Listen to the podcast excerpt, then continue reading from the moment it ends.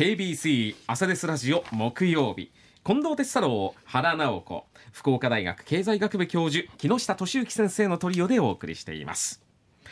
ではこの時間はコメンテーターの皆さんにニュースを深掘りしていただくコーナーですが木下先生今朝どんな話題でしょうか、はい、今日は原さんのコーナーなので進行は原さん。今日はですね、うん、原直子の教えて木下先生ということで私がちょっと疑問に思ったことをあの先生にお答えいただこうということで、はい、今回はイスラエルとハマスの戦争が日本に及ぼす経済的影響について教えていただきたいと思います。日本にどんな影響がそうですね。だいぶこうまあ土地の場所的にも遠いですしまあ、そういう状況だっていうことはねニュースでは聞きますけれども、うん、その私たちが生活する中でどういった影響が出てくるのかっていうところをお聞きしたいなと思いまして。はい。あのー、2日前に世界銀行が警告を出しましてね、う。ん、えーと、最悪のケースでは原油の値段が75%上がる。75%上がる、はい。えーと、今がですね、まあ、1バレルっていう、まあ、1バレルって足るっていう意味なんですけど、うん、えーと、それが80ドルなんですけど160ドル近くまで最悪のケースだといくと。うん倍近く。はい。まあ、であのあの辺の、まあ、正直言うとほとんどの日本の方ってイスラエルとかあの、えー、パレスチナとかですね。それからサウジアラビアイラクイラン。あの辺の地形って正直言うとなんとなく分かってるで分かってないでしょ。うん、そうですね。今回の、が起こったことでちょっと地図見直したぐらい。はい、ええ、で大体イスラエルとですねあのパレスチナ国家ってまあ大体合わせると九州の半分ぐらいなんですよ。うんうん。で今問題になってるガザ地区っていうのがイスラエルの下半分南半分南の一番南側でエジプトにくっついてるところでして、えーと、福岡市よりちょっと大きいぐらいの面積なんですね、そこに220万人プラスアルファ。プラスアルファっていうのは難民が何万人いるかがちょっと私は正確に分かってないんで、まあ、そこと今、まあ、戦争してるわけなんですよね。でこうなんかですねこの土地ってイスラエル、まあ、古代イスラエル王国が滅ぼされて、まあ、2,000年以上前なんですけども、うん、それからイスラエルの人たちが世界中に流浪の民となって苦節2,000年やっとここにと国を作り直したとかって思ってます？原さんは。いやどちら側の意見というあれでもないんですけどなんとなくイスラエルって昔からあったような、はい、そこにあったような感じ？印象としては。うん。でもあのパレスチナの方が結構ずっと住ん2000年ぐらい住んでます住んでたんですよね。はい、はい、はい、その通りで、はい、なんかですねまあその2000年間ずっとあそこでなんか紛争が起こってたわけじゃなくて、まあ、1800年代になってからですかねなんかこうイスラエルの人たち国作りたいどっかに作りたいという動きがすごく活発になって。で実は日本がですね作った満州国という国にイスラエルを受け入れるなんていう構想もあったんですよ。えー、そんな構想もあったんです。そうですか、はいはい、そういう構想もあったんですが、まあ、結局ですねあの中東ってあのイギリスとフランスが植民地にしていた時代がすごく長くて、うん、まあ、国境線をまあいろいろ勝手に引いたりしてるんですね、うん、だからまあ一直線になってる国境線って結構あったりするんですがまああのいろいろですねイギリスがイスラエルの、まあ、お金もあの人たちに、まあ、いろんな口約束するわけですよ。でまあいろいろ嘘もついたりするんですけど。それでやっとできた国がイスラエルが1948年建国。だけどまあそれはそこに住んでた人たちを追い出されたんで周りのイスラム国家とかですねあキリスト教の人も住んでたんですよ。あそこはあのキリスト教にとっても聖地なので、うん、それで戦争が起こったんですけどあのイスラエル軍非常に強くてですね逆に国土拡大しちゃったわけですね。でそれ以来ずっとあそこあの揉め続けているところなんですけどもやっぱりイスラエルっていう国がもうめちゃくちゃ強くてですね、うん、それで国力もねどんどん伸びてるんですよ。うん、例えばあの2人の手元にあの人口がどれぐらい増えるかっていうのがありますけど、うん、えーと、建国して10年後の1960年あ12年後か、えー、人口が200万人ぐらいだったんですけど今が900まあ多分40万も超えてると思うんですね。940万人超えててでこれから30年間でおそらく1600万人ぐらいまで増えるんですよ。増えます増えるんですよどんどん人口増えている。うんで世界各地にいるユダヤの人たちに国に帰っておいでっていう呼びかけもしてるのとユダヤの方ってですねユダヤ教の教えによって中絶とかなんとかあんまり良くないことってしてるので子供が生まれるんですね。でどんどん人口が増えていくわけですよ。うんそれそうするとあのやっぱりああの辺の人たちからすると周りのあのイスラム教の人たちからすると、まあどんどん国力差は開いていくんですね、うん。もちろんイスラムの人たちも子供は産むんですけどね、うん。それからイスラエルの一人当たり GDP なんですがずーっと伸びていてですね、あ右肩上がりですね。はい、日本はもうこの30年間ずーっと横ばいなんですけど、うん。ドルベースでいくと日本の一人当たり GDP が3万3000ドルなんですがイスラエルは5万3000ドルなんですよ。イスラエルの方が上回上って上ですよ。上です。ずっと上。へで2014年ぐらいに抜かれたのかな。ものすごいハイテク国家っていうのはまあなんとなく皆さん知ってると思うんですけども、特に IT 関係だとですねセキュリティソフトセキュリティの部門はもうイスラエルは多分世界最先端。でそれはやっぱりきっとこの国を守っていくためにいろんな諜報活動も行っていくってところが影響してるんだろうなと。まあ、スパイ活動ですね。はい。だから有名な話ではあの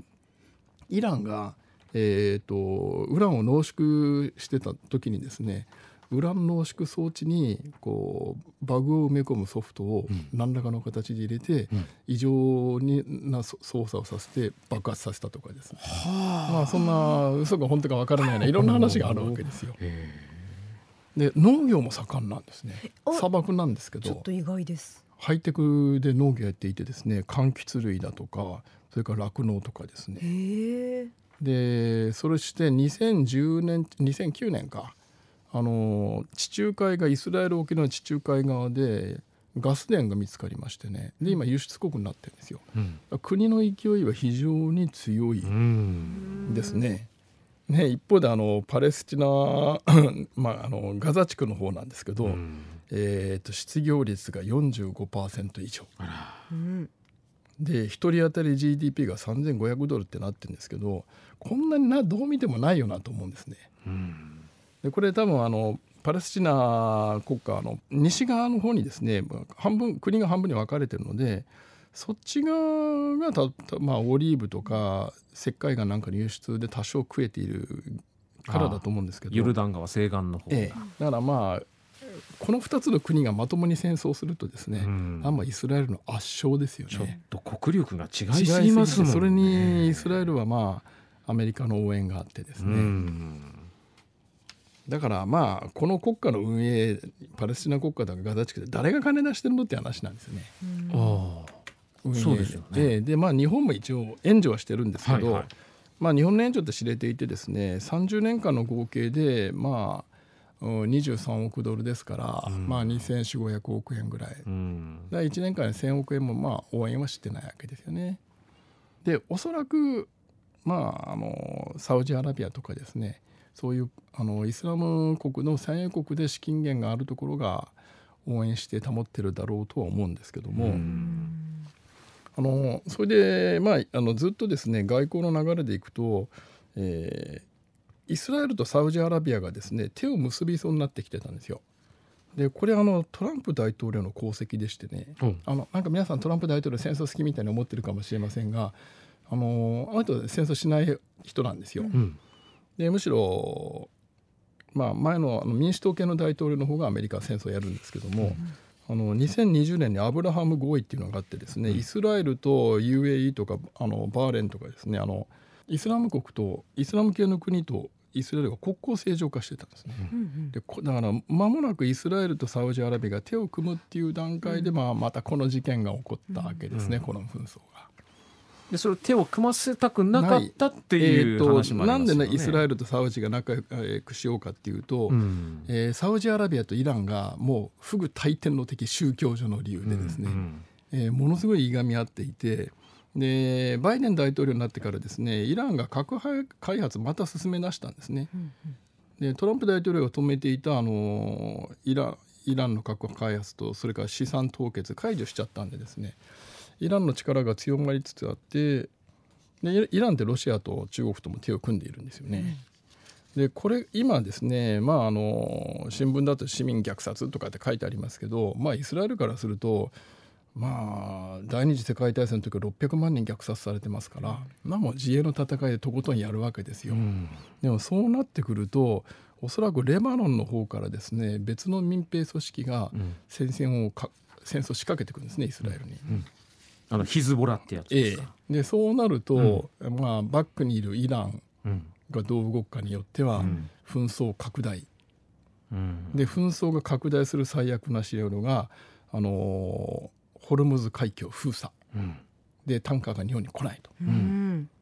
でそうすると今あの最悪の場合がさっき言った1バレル石油が今80ドルが160ドル以上になると。とするといろんなものの値段がまた上がっちゃう、えー、もう全部食料も何もかも世界中でまたインフレですね。こればっかりはもう日本はどうしようもないんです。防ぎようがないんでですね、これはもう最悪の影響ですね。で日本がどんなにあのなんか外交上しようとしたところで何の影響力もないので、日本はそこへは介入できないできないですね。じゃあもう私たちはもうまあもう正直見見とくしか見とくしかない。厳しいな。でもこれはあの結局日本の自業自得なんですよここも。あまた。だって1972年あ75年のオイルショックの時も同じことが起こったわけですよ。うん、だけどそれから50年間経ってるのに、うん、エネルギーの自給率何も高めてない。うん、まあ原発は入れたりしてますけど結局原発もあのウランを海外から買うんでですね、まあ、水力発電もっとやるとか地熱発電やるとかですね、えー、中国とまあ喧嘩になるでしょうけど東シナ海でガス田開発するとかですね。うん、ということは選択肢ってあるんですけど、うん、何もしてないわけですよ。うん、まあ、地熱だけはね宮殿さんがねコツコツと九州はあの開発してますけどね。やっぱエネルギーの方の自給率も大切ですね。って言ってそれが問題それが理由で日本は大東亜戦争に負けたんですけども、結局何十年経っても何にも変わらないこの国は。うんっていう問題があるわけですよ。これがまた収まってもまた何十年か経つと同じ問題が起こってそろそろいい加減ちゃんと自分で準備したらいいと思うんですけどね。だって去年ねエネルギー価格が上がったおかげで15兆円近く余計に日本は海外にエネルギー代払ってるんですよ。でその15兆円やったら相当開発ができますけどね。ああそうかそのお金を使えるっていうことになるんだ。省エネ徹底するだけでもだいぶね、うんエネルギー代減るはずなんですけどね。はい、ということが本質的な問題ではないかなと思いますね。この先生の最悪のシナリオにならないことを願います。はい。ありがとうございました。はい、ありがとうございました。